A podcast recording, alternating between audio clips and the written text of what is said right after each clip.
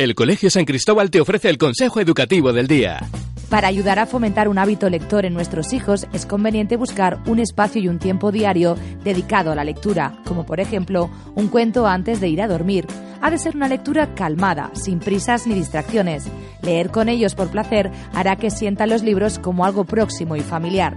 Seguro que los pequeños que hoy se divierten escuchando cuentos serán buenos lectores de mayores. Colegio San Cristóbal. Hacemos personas.